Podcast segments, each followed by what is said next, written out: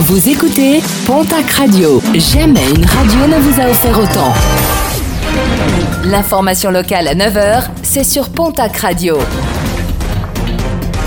Bonjour Jean-Marc Courage Sénac. Bienvenue à vous. Alors qu'une réunion était programmée hier lundi à Toulouse, cinq associations d'opposants à la réintroduction de l'ours ont décidé à l'unanimité de boycotter la concertation de l'État.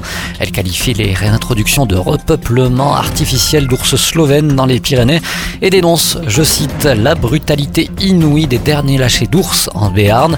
Pour ces associations, la réunion d'hier n'avait qu'un seul objectif, obtenir le sésame juridique vers de nouvelles réintroductions et la poursuite du plan ours contre les éleveurs, les bergers et les habitants de la montagne. Un trafic de voitures d'ampleur nationale jugé ce mardi à Mont-de-Marsan. À la barre, cinq personnes accusées d'escroquerie en bande organisée entre la France, la Belgique et l'Afrique. Pas moins de 63 achats de véhicules frauduleux. Les individus achetaient des voitures à des particuliers avec de faux chèques de banque avant de les envoyer en Belgique. Quand le vendeur se rendait compte de l'arnaque, les voitures étaient déjà en partance pour l'Afrique. Direction la case tribunal pour un individu auteur de plusieurs vols à la roulotte.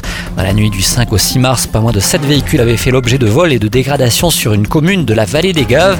Les gendarmes de la communauté de brigade d'Argelès-Gazost ont rapidement identifié l'auteur de ces infractions. Placé en garde à vue, ce dernier a reconnu les faits.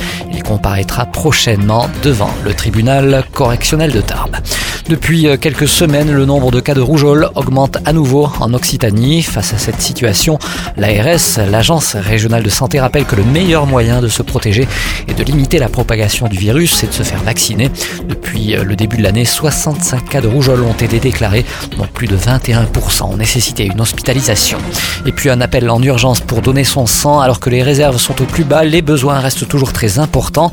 Les collectes délocalisées se multiplient dans la région. Ce sera notamment le cas samedi à Pau, où à l'hippodrome se déroulera la 18e édition de Mon sang pour les autres.